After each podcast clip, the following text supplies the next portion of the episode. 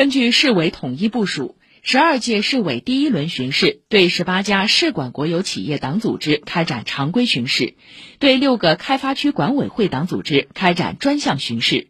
截至九月十九号，十个市委巡视组完成巡视进驻工作，被巡视单位分别召开巡视工作动员会。会前，各市委巡视组向被巡视党组织主要负责人通报了有关工作安排。